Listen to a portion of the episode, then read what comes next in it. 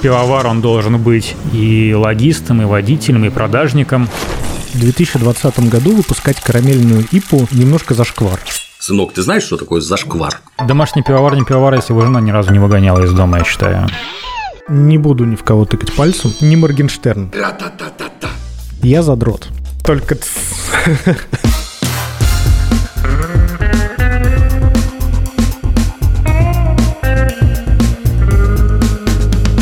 Два пива, пожалуйста.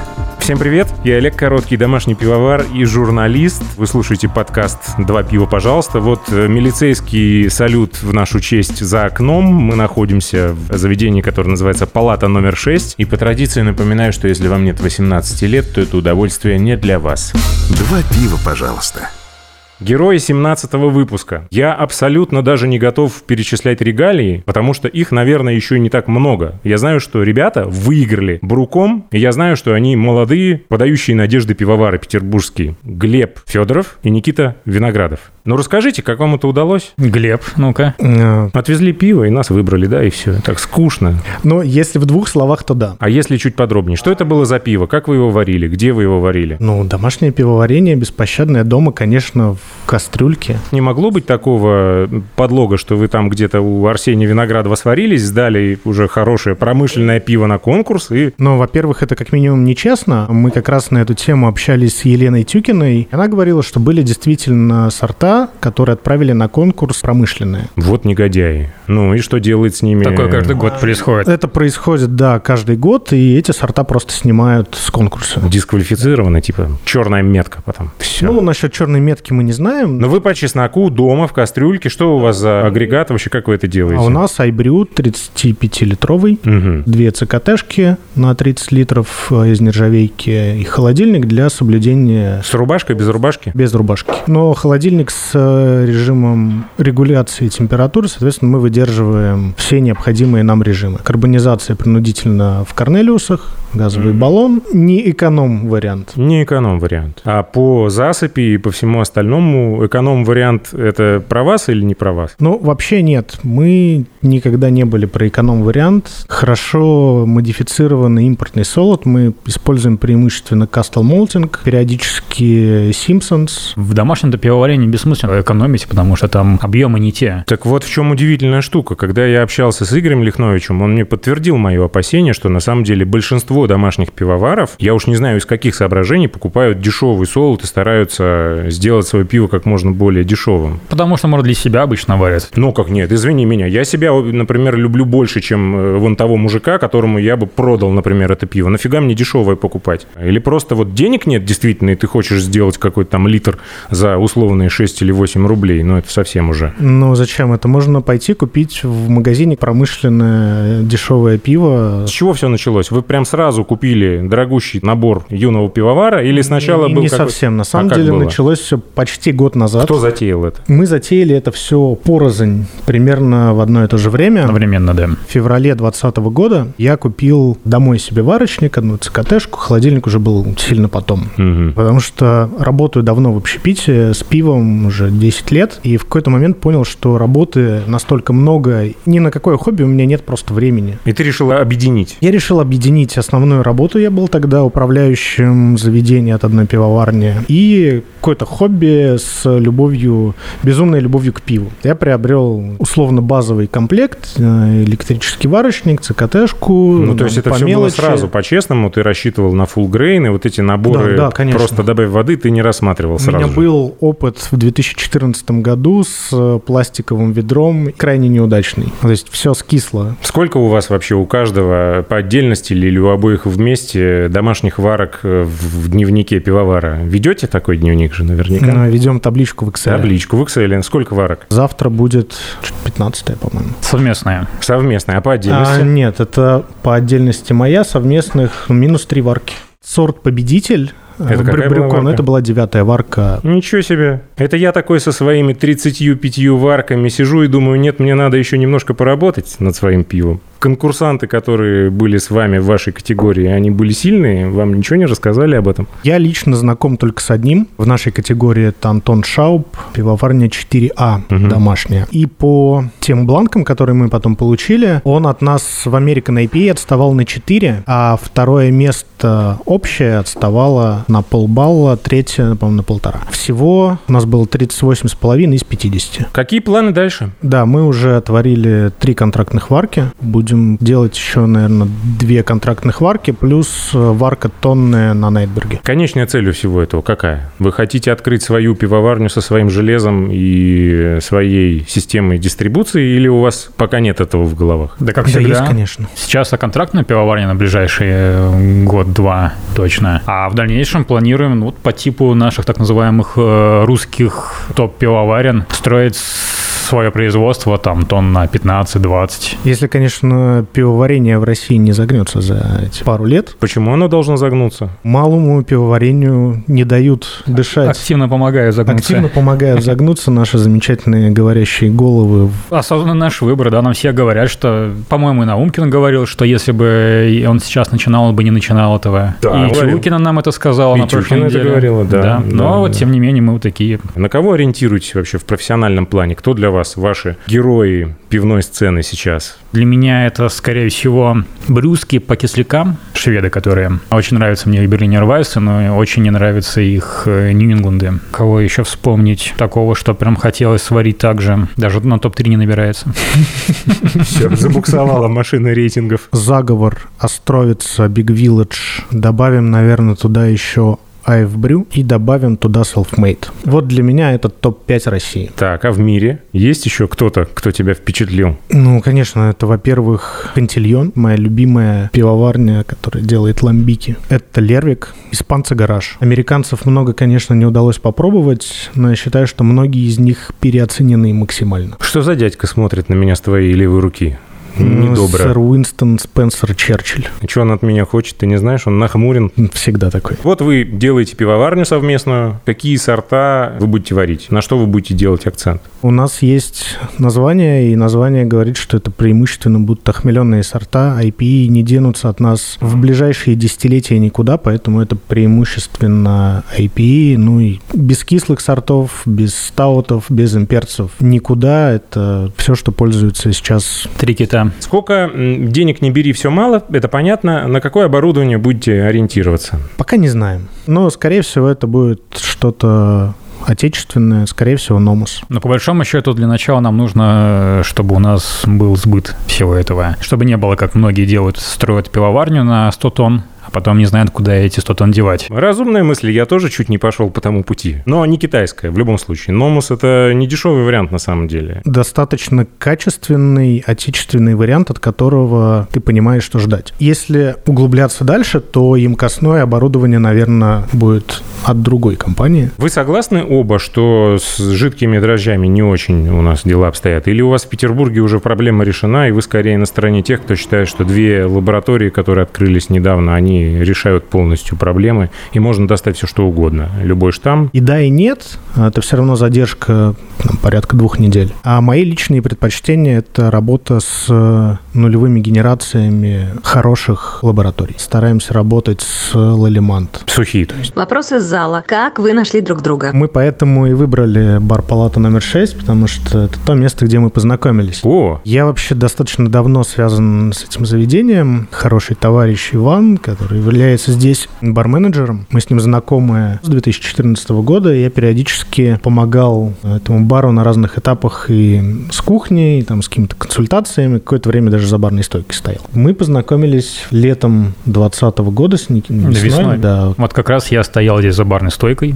весной 2020 года. Из-за пандемии мне стало нечего делать, так как не было народа. Я решил заняться пивоварением. Услышал, что Глеб а, варит пиво дома, тогда мне было интересно попробовать домашнее пиво. И вот я стал его доканывать вопросом, принеси мне пиво, принеси мне пиво. Он принес и попробовал, мы разговорились, и как-то все завертелось. Вы что хотели сделать вообще? Вы зачем полезли в эту тему? Какой сорт вас не устраивал настолько, что вы решили сделать свой и лучше? Не устраивала Руипа. Поподробнее, пожалуйста. Очень много IPA, которые варятся в России, которые представляют из себя микс прачки и какого-нибудь хоп-гоблина. То есть это максимальная карамель, либо какое-то максимальное жуткое окислившееся пиво. Прачка тебе не нравится, насколько я понимаю. Ну да, А с перцем прачка? это еще хуже. Вы на этой поляне сделаете все по-своему и будет лучше. За счет чего это должно произойти? Как говорит наш один общий знакомый, то, что позволено легенде, не позволено больше никому, это мы про Джоус и атомную прачечную. В 2020 году выпускать карамельную ипу немножко зашквар. Так, не только молодые, но и дерзкие. Это очень хорошо. Так, дальше. И хотелось сделать свежий, современный IPA. Благо, примеры из Европы приезжают, и многие топы русские делают уже не карамельный IPA, и это хорошо. А сколько вам лет обоим, если не секрет? Да не секрет, мне 32. Мне 29. Что с образованием? У меня нет профильного образования. А кое-кто думает, что есть. Почему? Как это сказать-то? Я задрот. Я очень много читаю профильной литературы, и в том числе зарубежной. Так как эта тема мне интересна максимально, я стараюсь максимально в нее погрузиться, подчерпнуть, записать и потом это реализовать. Так как противоположности притягиваются, тогда надо предположить, что ты, Никита, раздолбай. Ну, отчасти, да. Да нет, нет, не то, что я решил э, насыпать порошок, добавить воды и чтобы получилось пиво. Жалко, мог бы миллион рублей забрать, уберу выходной. Тоже не микробиолог. Далеко нет, я химию и биологию ненавидел. С математикой все хорошо было, вот это мои одни из нелюбимых предметов были. Поэтому тоже получается, что я как самоучка, который пытается из воздуха взять какую-то идею и как-то ее оформить, может быть, по-научному или чтобы как-нибудь это работало. В пивные путешествия отправлялись когда-нибудь? Год назад, да, год назад в Штатах был. Какой был маршрут? Нью-Йорк, Лос-Анджелес, Сан-Франциско, Вегас. По пивоварням? Да, в том числе. Other Half, Evil Twin — это из известных, которые, в принципе, из- известны у нас по Нью-Ингландам, особенно и темношам. А на западном побережье у них э, засилие всякой серы, невады и тому подобного, но вот мы с супругой пытались найти какие-то более-менее интересные. Кстати, я нашел там Bear Battle, например, пивоварня, который никто не знает в России, но это, ну, стандартная тема, где свое производство, свой тапрум, и все местные туда ездят, и у него оценка там тоже в районе 4,3. Но оценок мало, и это ни- никто ничего не возит. Это еще западное побережье, к тому же никто не знает об этом. А пивоварня тоже топовая, опять же. Я по работе в шестнадцатом году побывал на пивоварне Демолин, прошвырнулся по пивному Амстердаму и посетил три из топ-5 пивных заведений Ам- Амстердама на тот момент. И весной прошлого года я был в Барселоне у ребят из пивоварни «Гараж». Э, Вы говорили, что у вас были контрактные варки. Получается, вы делали по тонне три раза. Нет, первая варка это была вообще 200 литров. Мы просто попробовали. За сколько вы ее реализовали? Ну, кстати, мы долго ее реализовывали, потому что мы ее разлили в 0,33 бутылки. И оказывается, что сейчас потребитель не только не любит бутылки, он особенно не любит 0,33.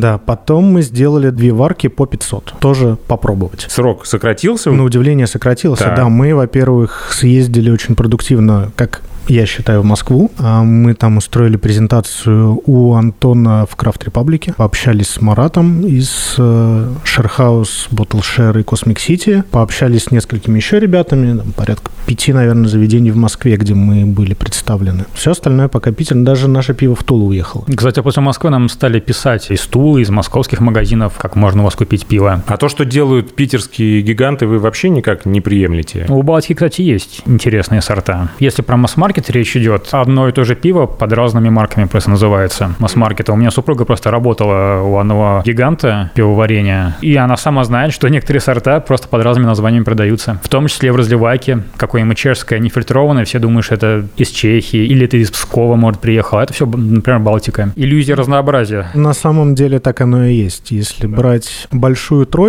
многие сорта, не будем ни в кого тыкать пальцем, но они разливаются из одной емкости. На самом деле в центральных барах в Питере мы практически везде стоим. После Москвы, я, кстати, удивлен. Я думаю, что приеду в Москву, и у меня будут глаза разбегаться, куда пойти выпить пиво крафтовое. А нет, в Москве, оказывается, в центре достаточно мало интересных заведений по сравнению с Питером. Приходишь, общаешься с владельцем, он куда приноси, он пробует и все ставит себе на кран спокойно. Даже домашние. Без э, бумажечек. Только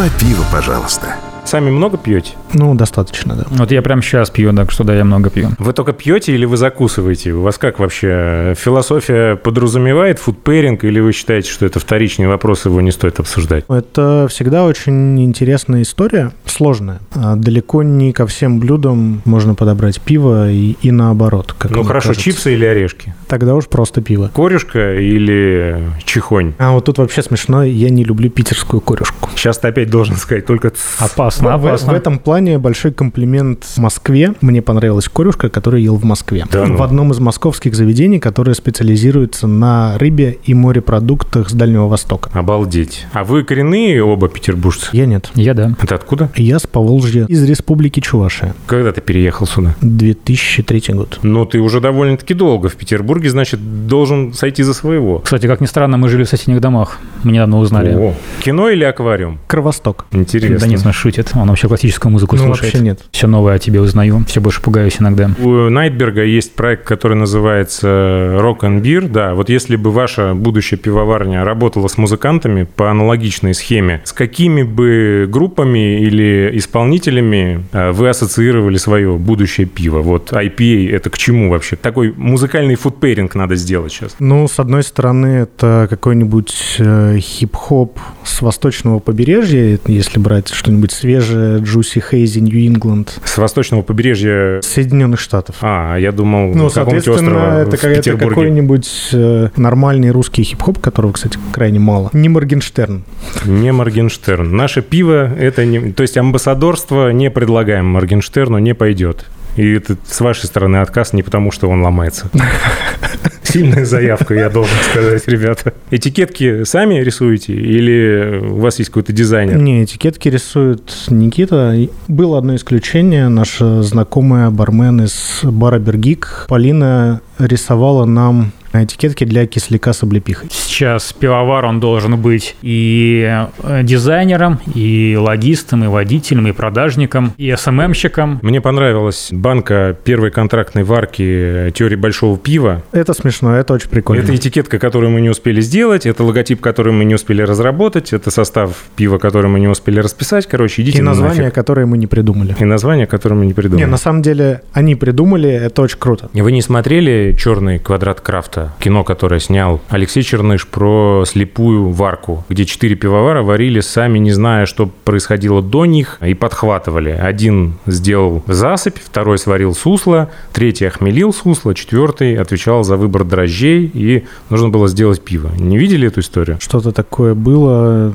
А что году- получилось-то? году в 2016 по-моему. Получилось какое-то пиво, которое они потом представили публике, и оно вроде как даже было ничего. Ну, сам по себе вот этот метод творить, набрасывая краску на холст, акционизм в моем понимании. Если говорить об экспериментах в крафте, вы за смелые эксперименты или вы за умеренное такое какое-то поэтапное видоизменение продукта для того, чтобы довести его до кондиции? Если уж вы взялись варить там, например, IPA, то вы делаете это планомерно, изучаете чужой опыт, берете какие-то рецепты, пытаетесь понять, что пошло так, что не так, как масштабировать это из домашней варки в промышленную, какие там э, истории работают, какие не работают, что надо на большом котле делать по-другому, э, нежели чем дома. Либо для вас это, я не знаю, как Арсений Виноградов рассказывал про свой этот барли вайн прекрасный. Я, говорит, намешал там 12 солодов, в итоге к чему-то пришел. Какой ваш путь? На самом деле и такой, и такой. Мы и экспериментируем. Вот завтра как раз а, у нас такой будет тройной тест теории хотелок. Поподробней. Очень давно хотелось поработать с дрожжами Фили Сауэр, которые вышли в 2020 году, где-то в середине. Это штамм, который помимо этанола продуцирует еще и молочную кислоту. Соответственно, мы будем делать кисляк, спраживать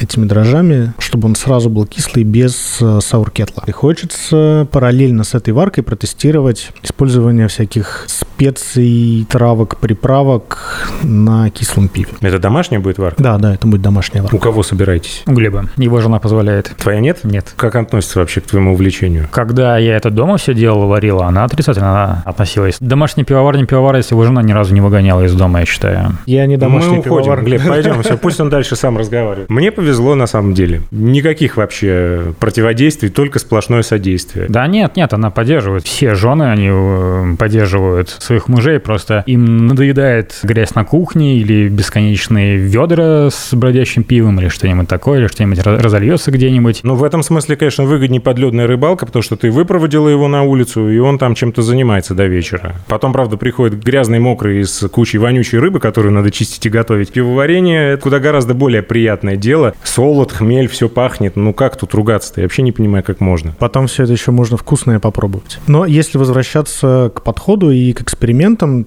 и такой более осознанный подход, осознанный выбор ингредиентов, продуманная рецептура, что хочется получить, мы уже знаем на начальном этапе еще до варки. А вы уже на том этапе, когда можно говорить о том, что мы понимаем, какой солод за что отвечает, мы сами составляем засыпь? Или вы пока еще берете Нет, э, мы рецепты? полностью, мы не используем готовые рецепты, мы сами всегда... Я Но сам- благо сейчас не, не так сложно это. Сейчас есть, в принципе, все, чтобы сделать дома пиво максимально качественным, вкусным, чистым в плане безопасности продукта. Пивное фальшивомоничество – это для вас вообще эм, искусство, самоцель или нет? Вам никогда не хотелось сделать, например, свой Гиннес и так, чтобы он не отличался от настоящего ирландского? Или хотелось? Ну, мне нет, а зачем это вообще? Я считаю, просто любое искусство начинается всегда с пародии на любимого исполнителя, либо э, с попытки сымитировать его, как-то повторить то, что он делает, и потом, когда ты уже набираешь какой-то багаж, ты начинаешь изобразительно-выразительными средствами пользоваться более свободно и выходить на новый уровень, когда ты творишь уже сам. Не, ну это если пивоварение рассматривать как искусство. Ну, я считаю, что это смесь как бы искусства и науки.